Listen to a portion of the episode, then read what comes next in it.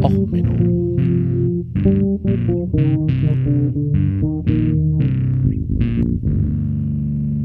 Der inkompetente Podcast über Dinge aus Militär, Technik und Computer, die so richtig in die Hose gingen.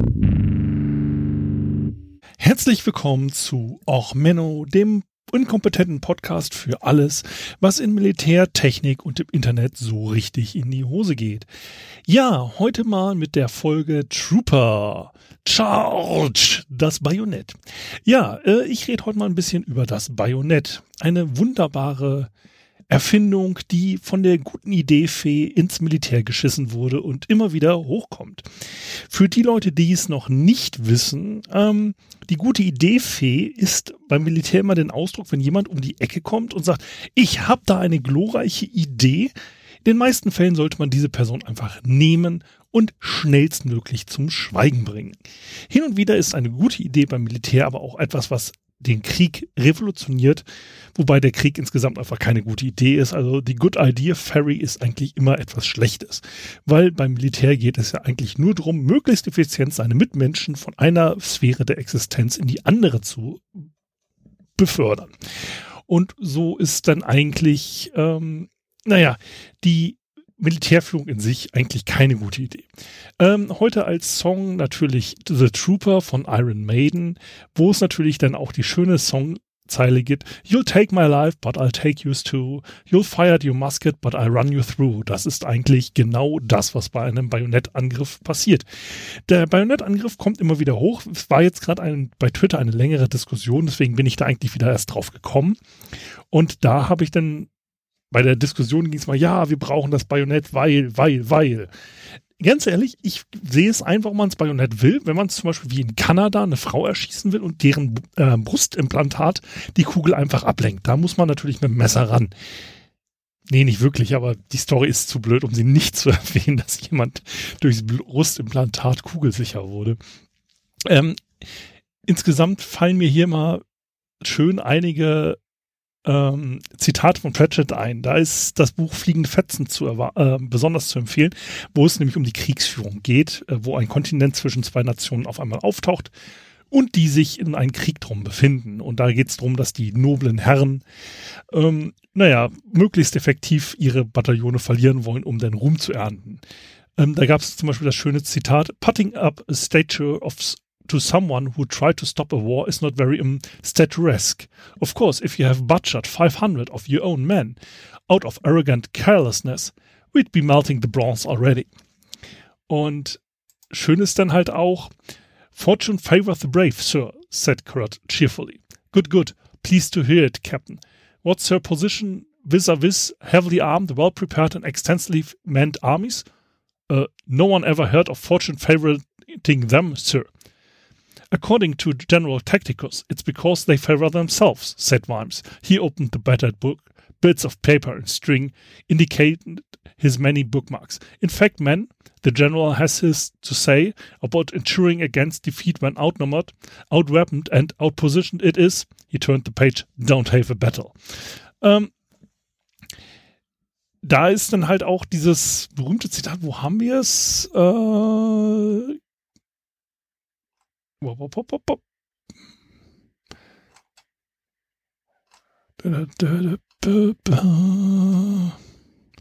so nach Motto, ähm, es ist ja schön und gut, wenn äh, der Gegner für sein Land sterben will, du solltest ihm dabei helfen.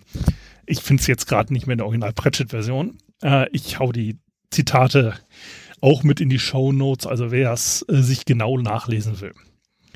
Ähm, das Bajonett als solches äh, muss man die Geschichte verstehen, warum es eigentlich immer wieder auftaucht. Das ist, das Bajonett gehört zu derselben Kategorie gute Idee Fee wie der Kavallerieangriff. Der Kavallerieangriff hat zu seiner Zeit damals mal funktioniert, und dann gab es dagegen Gegenmaßnahmen. Und diese Gegenmaßnahmen, die sind halt einfach nicht in die ähm, Gehirne der Kavalleristen vorgedrungen. Ähm, das könnt ihr ja auch bei meiner allerersten regulären Folge nachhören. Äh, es gibt noch viel mehr schlimme, in die Hose gegangene Kavallerieangriffe, die jetzt hier aber erstmal nichts zur Sache tun. Und so ähnlich ist es mit dem Bajonettangriff. Das Bajonett als solches war zu dem damaligen Zeitpunkt eine geniale Idee. Gerade wegen der Kavallerie. Darauf kommen wir jetzt mal. Also, das Bajonett gehört zu sogenannten Blankwaffen. Das sind also Waffen, die man nur durch Körperkraft in seinen Gegner einbringt. Ähm, also die durch den direkten Einsatz von Muskelkraft. Ähm, gehören also damit zur Kategorie der Trutzwaffen, also etwas, womit man versucht, seinen Gegenüber Schaden zu bringen. Es gibt halt auch sogenannte Schutzwaffen, kennt man ja auch Helme, Schilde und so weiter, also von den guten Demo-Ausstattungen. Ähm, die sogenannte Trutzwaffe ist also dazu da, um den Gegner zu schaden. Da hat man historisch gesehen normalerweise so Sachen gehabt wie das Schwert, kennt jeder, ähm, oder einfach nur ein Dolch oder halt so etwas wie äh, ein Stiletto, was halt ein kurzer Dolch war, der explizit dafür da war, Leute zu erstechen. Ähm, Nein, es war natürlich dazu da zu zeigen, dass man ein reicher Kerl ist und sich sowas leisten kann, weil es natürlich die größte italienische Mode war, so ein Stiletto. Natürlich, offiziell. Ähm, und diese Waffen waren halt historisch weit verbreitet. So, und dann kamen irgendwann die Musketen auf. Und dann hattest du auch die Mus ersten Musketiere. Die Musketiere kennt man aus den Filmen, die Jungs mit den tollen Umhängen, die dann gegen irgendwelche christlichen Kardinäle, äh, naja, Filme, Dumas und so weiter. Ähm, naja, und die waren eigentlich offiziell bewaffnet mit Musketen. Das war die Elite-Truppe des Königs, die konnten sich so teure Waffen leisten und die waren halt eigentlich dafür da, zu schießen. Nun waren damals natürlich die Gewehre noch keine Hinterlader, womit natürlich das Militär andere Probleme hatte. Ist auch eine alte Episode. Und durch diese Vorderlader hat es halt eine Weile gedauert, sowas zu laden. Und da kann es natürlich sein, dass ein Gegner, der jetzt ein bisschen schnell unterwegs ist, zum Beispiel auf dem Pferd oder einfach nur rennt, ähm, auf einen zukommt und man sich verteidigen muss. Eine nicht geladene Muskete ist im Endeffekt nur ein sehr heftig schwerer Stock. Die nützt einem nichts. Also hatten die Musketiere natürlich ihre Degen noch umgeschnallt, weil sie waren ja auch eher eine Elitetruppe, eher auch aus dem adligen Umfeld rekrutiert. Als sowas hat man natürlich einen Degen getragen oder ein Rapier, ein Säbel, ein Schwert. Äh, da gab es verschiedene Moden. Aber im Endeffekt, wir wollen ja Mantel und Degen, das Image des Musketiers noch halten also ein Degen gezogen. Und dann hat man auf seinen Gegner eingestochen. Das hat ganz gut funktioniert, solange der Gegner zu Fuß unterwegs war und nicht irgendwas Längeres dabei geführt hat. Das hat historisch auch immer so funktioniert. Also, ähm, um diese ganze Diskussion mal zu verstehen, muss man mal in die Rollenspielwelt gehen. Da gibt es auch immer die Distanzklassen. Also wer DSA schon mal gespielt hat, das ist meistens der Moment, wenn der Meister grinst und einen darauf hinweist, dass man mit Distanzklassen spielt, wenn zum Beispiel der Kerl mit dem Zweihänder in der Bar versucht, einen Streit anzufangen. Dann ist der Typ mit dem Messer, der im Grinsen gegenübersteht, im Vorteil. Genauso ist es andersrum im Wald, wenn da jemand einen Speer hat und der andere rennt mit dem Messer auf den mit dem Speer zu, hat der mit dem Speer natürlich die vorteilhaftere Distanzklasse, rein rollenspieltechnisch. Real ist es auch so passiert. Das heißt auch schon zu Wikingerzeiten nicht die Hauptwaffe der Wikinger war nicht das Schild und das Schwert, wie man es immer auf den Bildern sieht, sondern eigentlich wahrscheinlich der Speer. Ein Speer ist billig herzustellen, du brauchst einfach nur einen Besenstiel, würde man heutzutage sagen, aber du brauchst einfach nur einen halbwegs geraden Stock. Und diesen halbwegs geraden Stock, den macht man vorne entweder spitz, macht da einen Stein dran oder halt irgendwie eine Metallklinge. Und dieses Prinzip gibt es halt schon seit den ersten Nachbarschaftsstreits Nachbarschaftsstreits in den Höhlen. Also wenn Ukbuk den Stein über den Kopf gezogen hat, hatte derjenige mit einem Stock, der ein bisschen spitz war, natürlich den Vorteil. Auch schon beim Jagen. Und dieses Prinzip langer, spitzer Stock hat sich halt einfach gehalten. Das ist relativ vorteilhaft. Man muss seinen Gegner nicht so nah an sich ranlassen, was halt einfach grundsätzlich nett ist. Ne? Man möchte ja auch die soziale Distanz auch beim Kampf halten. Also jemanden auf Entfernung zu töten, ist eigentlich immer vorteilhaft.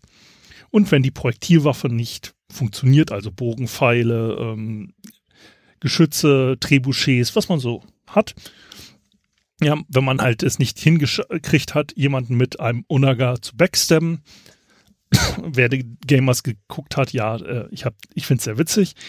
Ähm, naja, also wenn man das nicht hingekriegt hat, kommt man halt zum Nahkampf und da ist natürlich im Zweifelsfall eher erstmal ein wenig mehr Reichweite hilfreich. Wenn der Gegner dann noch zu Pferde kommt, dann ist es natürlich auch noch weiter hilfreich, wenn die Stange lang genug ist, dass dieses Pferd nicht bis zu einem vordringt. Damit sind dann halt die Schweizer äh, sehr berühmt geworden im ausgehenden Mittelalter mit ihren äh, Pikanieren. Und damit ist ja dann auch ähm, verboten worden, dass die Schweizer Krieg führen äh, durch päpstlichen Erlass und die Schweizer stellen ja bis heute nur noch die Schweizer Garde. es ist so ein, eine Legende, warum die Schweiz neutral ist. Also wie gesagt, eine Pike war damals eine absolute fürchterliche Waffe und die Ritter haben sich geweigert dagegen zu kämpfen, weil jemand mit mehreren Meter langen Stangen und Spitzen vorne dran, da kann man ja nicht schön mit dem Pferd reinrauschen. Und das hatte sich jetzt halt, diese Piken haben sich halt eigentlich mehr oder weniger im Kriegsführung durchgesetzt, dass man halt sich sehr gut gegen Gegner damit verteidigen kann. Man kann dann halt auf den anderen Gegner auch einstechen aus etwas weiterer Entfernung. Und so diese Piken, Lanzen, Hillebaden und ähnliches haben sich eigentlich durchgesetzt. Äh, zum Zeit der Landsknechte und so weiter war das halt eigentlich eine Standardbewaffnung. So, und jetzt kamen wir dann halt irgendwann zu den Musketen. Und selbst damals hatte man noch Formationen, die mit Langwaffen, Stabwaffen ausgestattet waren. Und meistens hatte man dann als Seitenwaffe, falls einem sein Holzstock kaputt geht mit dem spitzen Ding, hatte man meistens noch ein Messer, ein Dolch, je nach regionaler Beliebtheit und so weiter. Wenn man sich leisten konnte, meistens noch ein Schwert oder ähnliches dabei. Wie gesagt, seit Wikingerzeiten dasselbe Prinzip. Ja, und jetzt kommen halt Musketen auf. Und jetzt hat man diese Stange nicht mehr in den Händen, weil man braucht für die Muskete zwei Hände. Oh, und dann kommt irgendjemand auf die gute Idee, Moment, da ist Kavallerie mir gegenüber und eigentlich Stange mit Messer funktioniert gut. Ich habe lange Stange hier in der Hand, die macht Puff. Wenn Puff gemacht, hm, nutzlos. Ich habe Messer. Hm, Messer, Lauf, Stopf. So kam es zu den ersten Bajonetten, die sogenannten Plug-Bajonette oder Stopf-Bajonette. Die hat man im wahrsten Sinne des Wortes in den Lauf gesteckt. Da gab es einige glorreiche Erfinder, die dann aber auch glorreich festgestellt haben, ja, hm, die funktioniert, ja, funktioniert wirklich, funktioniert aber nicht, wenn der, man eigentlich nochmal schießen will. Also sie waren halt schon gleich nach ähm, der ersten Einführung schon für den ersten Verlust verantwortlich. 1689 beim Battle of Kilcranny haben die äh, mal wieder die Schotten gegen die, naja, Kron-Loyalen äh, gekämpft.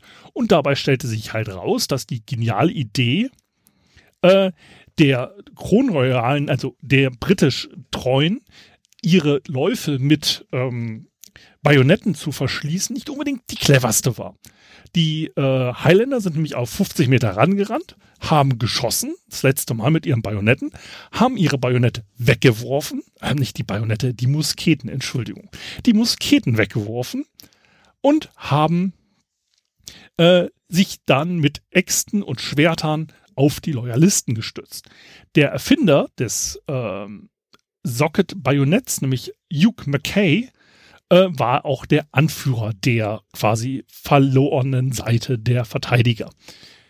Ähm, das ist halt das Problem, man kann nicht nebenbei doch nochmal eine Runde feuern. Also wenn du dich entscheidest als meterischer Anführer, wir stopfen uns das Messer vorne in die ähm, Mündung mit so einem Plug-Bajonett, ähm, dann ist halt nichts mehr mit Feuern.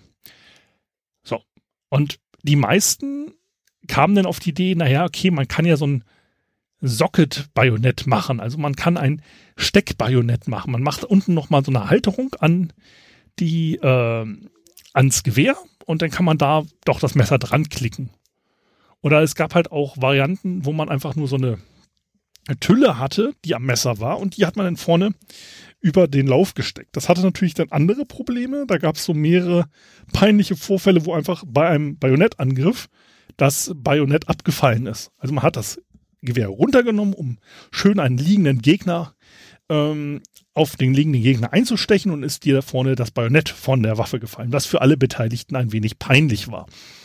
Ähm, und naja, dann hat man halt angefangen rumzuexperimentieren. Irgendwann kam man auf die Idee, okay, wir haben jetzt das raus, dass wir an der Waffe da vorne das vernünftig befestigt kriegen.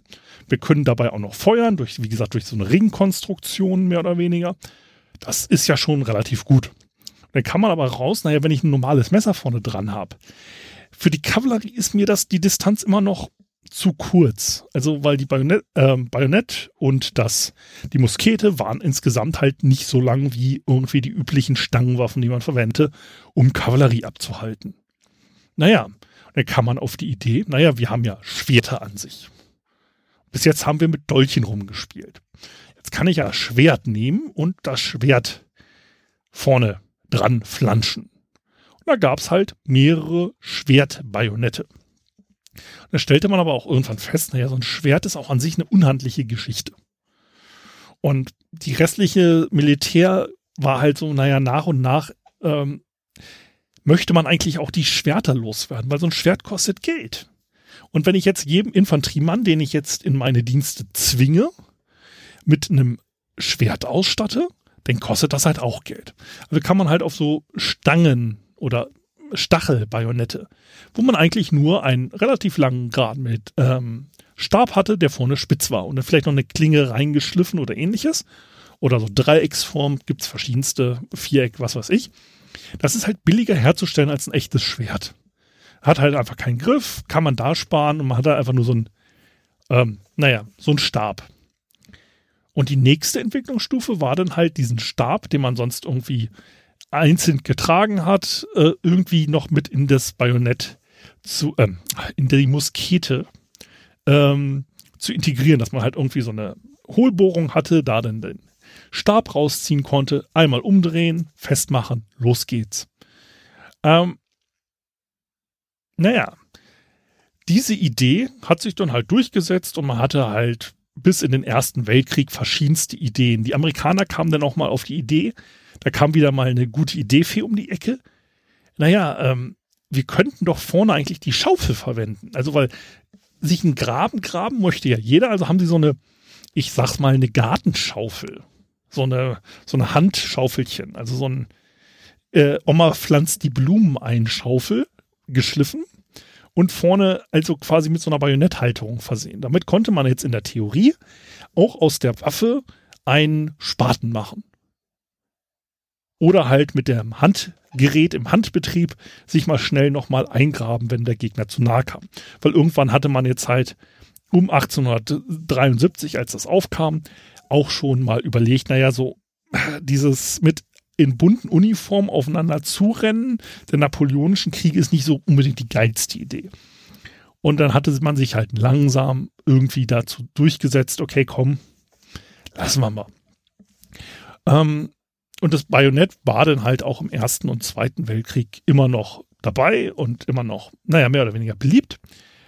Ähm, wobei im Ersten Weltkrieg stellte sich das nächste Problem raus. Ich habe jetzt eine Langwaffe, hüpfe damit in einen Graben Tja, da kommt wieder unser Freund die Distanzklasse um die Ecke und sagt, ja, der Typ mit dem Messer hat vielleicht bessere Chancen als der Typ mit, der, mit dem Gewehr und dem Bajonett dran. Ähm, wie gesagt, in einigen Staaten gibt es bis heute Bajonett. Ähm, und naja, meine Option ist da eher eine etwas negative, aber das wollen wir jetzt mal ein wenig ausführen und ähm, dazu mal ein paar Beispiele über berühmte Bajonettangriffe durchgehen. Aber ich möchte ja auch fair sein. Also im Endeffekt, was spricht denn fürs Bajonett? Also ich habe da auch noch, ich werde link euch unten noch ein Video, wo es darum geht, warum die USA und die Marines immer noch Bajonetttraining machen. Und naja, es geht eigentlich drauf raus, auch bei den deutschen äh, Vertretern des Bajonetts im äh, Twitter-Universum, bei der Twitter-Diskussion, naja, es ist so The Fighting Spirit. Ne? Man kann jemandem mal so richtig beibringen, wie er auch mit Messer und Zähnen und im letzten Moment kämpft und das, das bringt ihm dann auch bei, zur Not mit einer Pistole aggressiver zu sein, also wenn er sich verteidigt im nächsten Nahkampf, also so mit Bajonett, das so, ne, Messer zwischen die Zähne, ist übrigens eine bescheuerte Idee übrigens, äh, das kommt dann mal in der Piratenfolge, mit warum mit Messer zwischen den Zähnen sich von Seilen schwingen, egal. Äh, Vorweggriff, Spoiler auf eine andere Folge in der Vorbereitung. Ähm, also der Fighting Spirit, das soll halt bei den Marines trainiert werden. Und dafür fangen sie halt an, erstmal mit so Besenstielen zu üben, mehr oder weniger so Pompfen, würde man im deutschen Lab-Umfeld sagen. Und mit dem Pompfen aufeinander einschlagen und irgendwann gehen sie dann dazu über, halt quasi mit Plastikgewehr und Plastikklinge und dann irgendwann mit echtem Gewehr und echter Klinge dann auf Sandsäcke einzustechen, dabei zu schreien und möglichst böse zu sein. Und das ist so eigentlich das Argument, Fighting Spirit.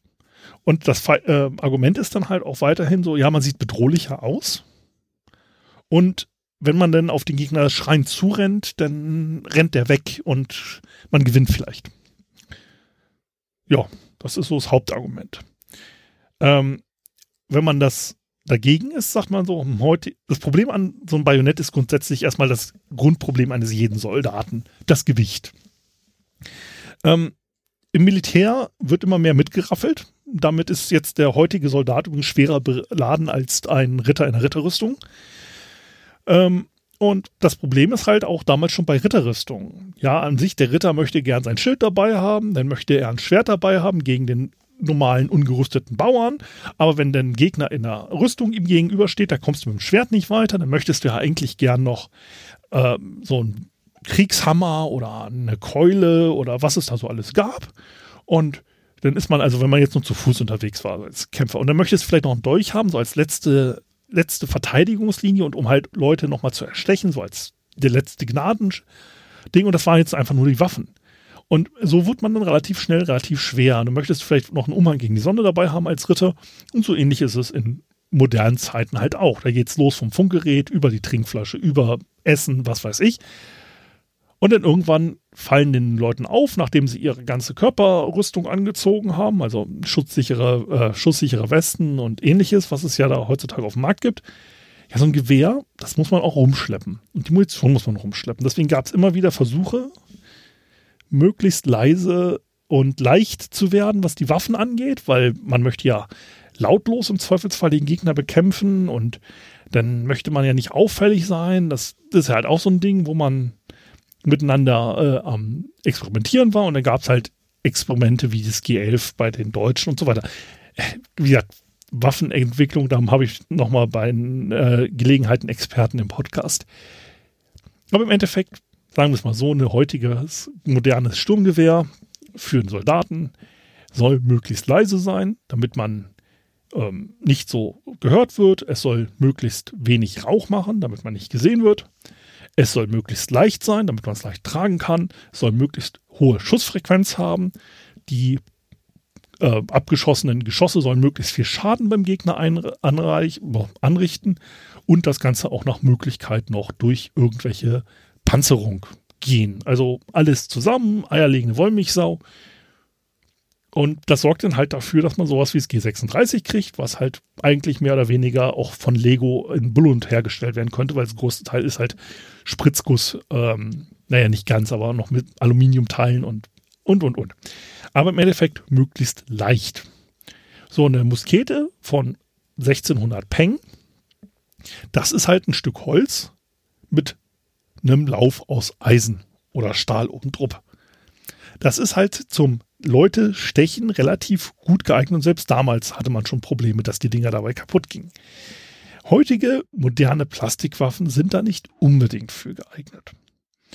So, das heißt also, wenn ich jetzt sage, ich möchte beeindruckend aussehen, gut, dann kann man sich das mal angucken. Zum Beispiel bei den äh, Palastwachen der Queen, die ja dann, wenn sie sich genervt fühlen, rituell ihr Bajonett aufpflanzen als letzte Warnung muss ich sagen, ganz ehrlich, für jemanden, der aussieht wie ein wandelndes Mikrofon mit so einem schwarzen Puschel auf dem Kopf. Die haben halt am Gürtel noch so ein kleines, naja, Kampfmesser nennt man es ja heutzutage. Das sieht nicht gut aus. Wenn die das da drauf flanschen, das sieht einfach nur Panne aus. Also ganz ehrlich, gib den Jungs einen Säbel noch in die Hand, wie es bei anderen Königshäusern unterwegs ist. Ja, ein Säbel am Gürtel. Wenn die den ziehen, weißt du, okay, das sieht mal imposant aus. Oder Schweizer Garde bei den, beim Papst, die haben halt einfach eine helle Bade im, äh, in der Hand. Und ganz ehrlich, so gekreuzte helle Baden sagen halt schon deutlicher aus, ey, du kommst hier nicht durch als, ne? Also das ist schon mal beeindruckender. Also wenn es nur für den beeindruckenden Faktor ist, dann kann man auch in die Richtung gehen, Warhammer 40k. Ja, dann kannst, hängst du eine Kettensäge unter Sturmgewehr, das sieht noch beeindruckender aus. Also nur um so psychologischen Effekt. Ne? Dann kannst du halt auch nicht mit so einem kleinen Kampfmesser, dann lieber gleich ein Schwert. Ja, dann so ein Claymore-Schwert, das du dir dann unter deine äh, Schnellfeuerwaffe klemmst. Wobei, ganz ehrlich, dann lass die Schnellfeuerwaffe weg, dann zieh gleich das Claymore. Ich habe nichts dagegen, wenn man sagt, ich möchte den Soldaten heutzutage mit Hand-zu-Hand-Waffen ausrüsten. Gut, Schwerter, Äxte, gibt es historisch genug Vorbilder, gibt es heutzutage auch in Taktikul, in Titan mit Kohlenstofffaserverbund. Ja, diese ganzen Zombie-Apokalypse-Prepper, die haben da genug in der Hand. Und es gibt ja heutzutage noch Armeen, die mit Nahkampfwaffen ausgestattet sind. Also klassisch das, ähm, die Machete ist bei allen Milizen und Mörderbanden immer beliebt als Tötungswaffe, Mordwaffe. Ähm, oder halt, wenn man mal an die äh, Gurkas denkt, die sind ja einfach mit ihm Kukri ausgestattet. Ja, das ist ein echt fiese Hiebwaffe. Und ganz ehrlich, wenn mir so eine Horde ähm, äh, Sherpa, ähm, also Gurkas, das ist ja eine andere Volksgruppe, sorry, ähm, also Gurkas wild schreiend auf ein Zurennen mit diesen Waffen in der Hand, funktioniert. Da brauche ich das Sturmgewehr, an dem das Messer dran befestigt ist, nicht mehr. Ähm, so, und witzigerweise hat allerdings auch das äh, Bajonett selber einfach kulturhistorisch natürlich Spuren hinterlassen. Also Bajonettverschlüsse, Schnellverschlüsse kennt man. Ähm, es gibt auch noch die Bajonettverfassung. Das war ähm, die quasi 1887er Verfassung des Königreichs Hawaii. Die wurde nämlich dann unter Waffengewalt, mehr oder weniger, ähm, wurde dem König äh, nahegelegt, doch mal die äh, neue Gesetze zu unterschreiben. Und damit ist übrigens ähm, Hawaii mehr oder weniger entmachtet worden und dann in die Einflusssphäre äh, gekommen, mit der sie heute dann ja in den USA gelandet sind. Ähm, ja, wie gesagt, das denn das, der Überwurf der hawaiianischen äh, Monarchie aufgrund der Plantagenbesitzer mit Waffengewalt wird, wie gesagt, als die ähm, Bajonett-Verfassung von Hawaii be äh, bezeichnet. Ähm, und ansonsten, wie gesagt, berühmte Bajonettangriffe. Also, okay. Berühmte Bajonettangriffe. Lasst mich mal nachgucken. Also irgendwo, also irgendwo habe ich hier den Zettel. Also, seien wir mal ehrlich. Das ist so, wie ich im militärgeschichtlichen Unterricht an der Offizierschule, da haben sie dann Seeschlachten aus den napoleonischen Kriegen und aus dem Ersten Weltkrieg nochmal auseinandergenommen. Taktiken, die früher funktioniert haben, funktionieren heutzutage nicht immer gut. Aber okay, gehen wir mal auf Bajonettangriffe der Neuzeit ein. Also Erster Weltkrieg, okay, da war es bei den Briten die Theorie going over the top. Also man rennt übers Niemandsland und dann Dolchi, Dolchi, Stechi, Stechi, Bayonetti, Bayonetti. Das hat am Anfang funktioniert, als die Deutschen auf die Idee kamen, hin und wieder mal so ein paar Maschinengewehre noch ein bisschen näher aufzustellen. Äh, hat man zum Beispiel am ersten Tag der Battle of the Somme, also ähm, kennt man, ähm, da hat man in der gesamten Armee 57.000 britische Soldaten an einem Tag verloren. Also verletzt, davon 19.240 getötet. Das war ein Bajonettangriff. Sehr erfolgreich, ähm, wenn man es von der deutschen Seite betrachtet. Ähm, das Problem war halt einfach, ja, das Niemandsland war nicht mehr so dünn, wie es früher amerikanischer Unabhängigkeitskrieg und so weiter war, sondern durch die erhöhte Waffenwirkung hatte man natürlich auch mehr Distanz zu überbrücken. Das heißt, ein durchschnittlicher Soldat, der musste halt länger rennen. Das hat natürlich nicht immer gut funktioniert. Und dadurch ähm, sind dann auch mehr Soldaten gestorben. Natürlich hat dann der Gegner noch so kleine Schweinereien ausgelegt, sowas wie Tretminen, Stacheldraht, Löcher durch Artilleriebeschuss und ähnliches. Das war natürlich jetzt auch keine übliche supergeile Laufstrecke. Jetzt überlegt mal, was eure 100 Meter Zeit ist. Also so mit Graffel und Gewehr und Leute schießen auf euch in Stiefeln, die euch nicht gut passen. Ähm, während ihr vielleicht noch schlecht ernährt seid, weil das Essen war nicht so gut den Tag vorher und ihr habt euren Kumpel, der neben euch läuft, der wird jetzt gerade noch erschossen. Also insgesamt war das nicht sonderlich erfolgreich. Ähm, wer damit sehr erfolgreich war, waren am Anfang die japanischen Streitkräfte im Zweiten Weltkrieg. Also sogar vor dem Zweiten Weltkrieg. Ähm, die Japaner hatten den sogenannten Banzai-Angriff erfolgreich äh, übernommen. Also sie haben damit die Chinesen angegriffen und sie haben dann halt 1904 und 1905 ähm, gegen russische Artillerie erfolgreiche äh, Angriffe gemacht und sind dann zwar, haben viele Verluste gehabt, aber konnten die Stellung übernehmen und in der japanischen Kriegerkultur war es dann halt, der Offizier hat erfolgreich sein Ziel eingenommen. Und das hat nicht so gut geklappt gegen die Russen. Die waren halt, wie gesagt, auch ein bisschen besser. Bei den ähm, zweiten chinesisch-japanischen Krieg, ähm, da hat es dann wieder relativ gut funktioniert, weil die chinesischen Truppen relativ leicht waren. Das waren halt keine schwer gerüsteten ähm, Experten und Angriffstruppen, ähm, sondern sie waren halt einfach ähm, leichte Infanterie sozusagen. Und diese leichte Infanterie konntest du relativ gut überwältigen, auch mit einem Bajonettangriff. Da hat es dann funktioniert und es wurde dann halt relativ ähm, standard japanische Taktik, dass man mit dem Bajonett spreiend auf den Gegner zurennt. Ähm, als es dann zum Pazifikkrieg kam, also im Zweiten Weltkrieg, hat sich dort das Bild gewandelt.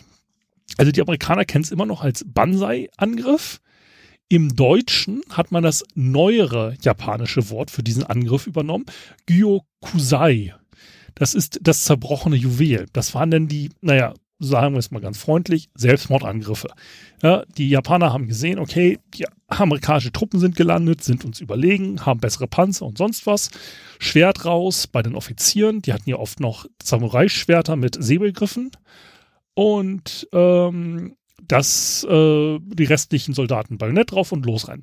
Der Begriff kommt aus der aus dem chinesischen Erzählung, dass man halt dort sagt, man zerbricht lieber seinen äh, geliebten Jadestatuen, bevor sie dem Gegner in die äh, Hände fallen, so ein bisschen in der Art und Weise.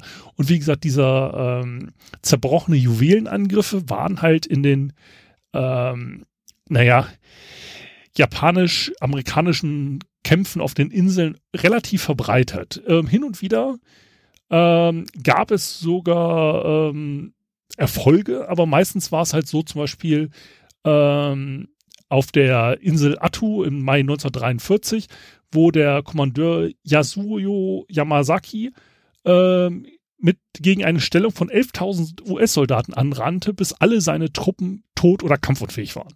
Wie viele dabei getötet wurden, steht hier jetzt gerade nicht. Aber es ist halt so, das wurde in Japan als Sieg gefeiert, weil er heldenhaft seinen Kampfeswillen gezeigt hat. Aber so rein militärtaktisch waren die Angriffe jetzt nicht unbedingt hilfreich.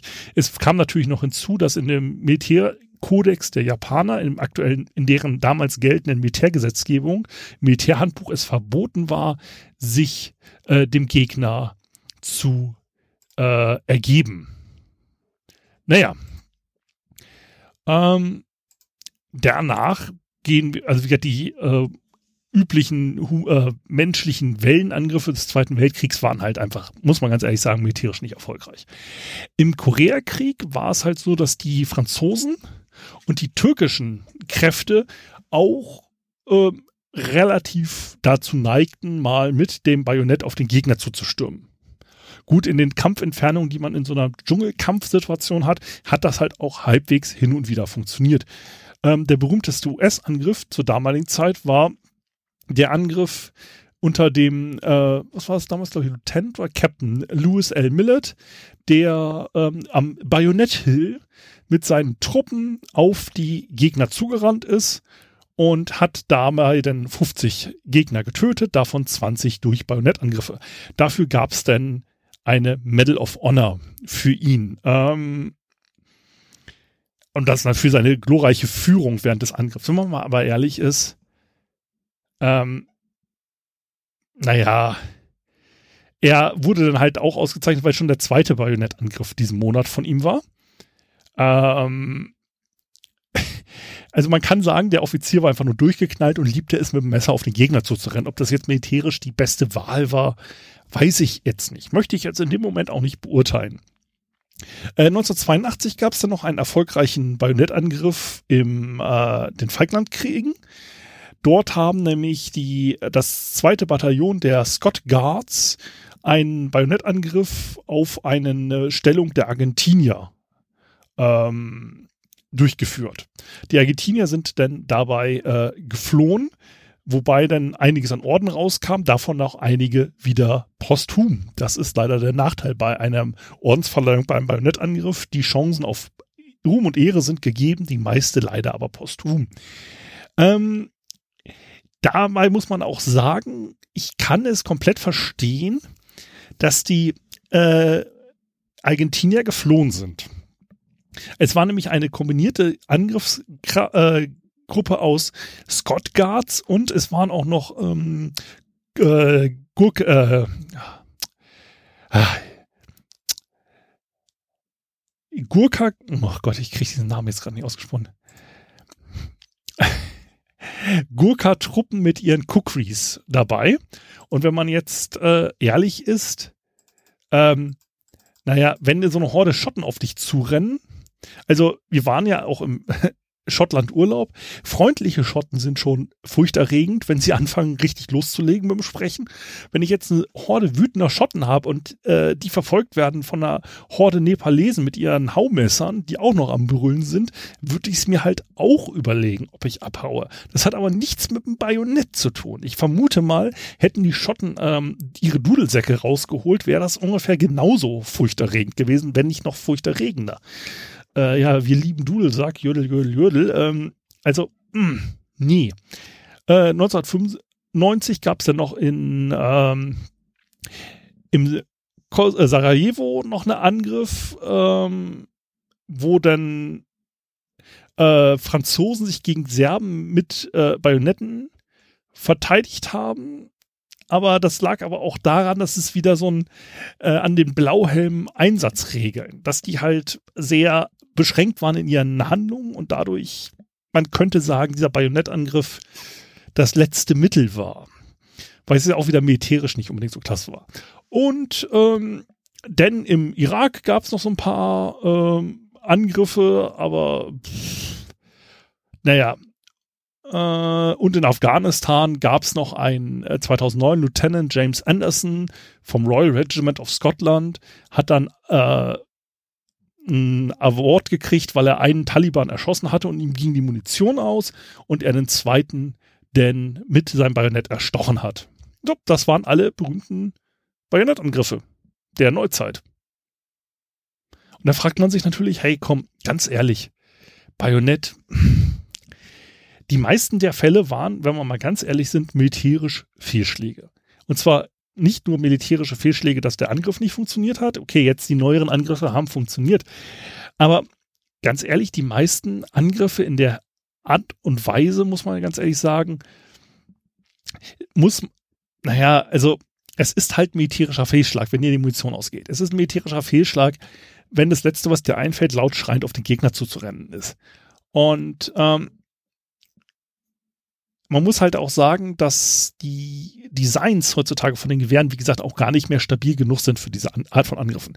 In Amerika ist es jetzt so, dass offiziell der Bajonett aufpflanzen in zwei Situationen gemacht wird.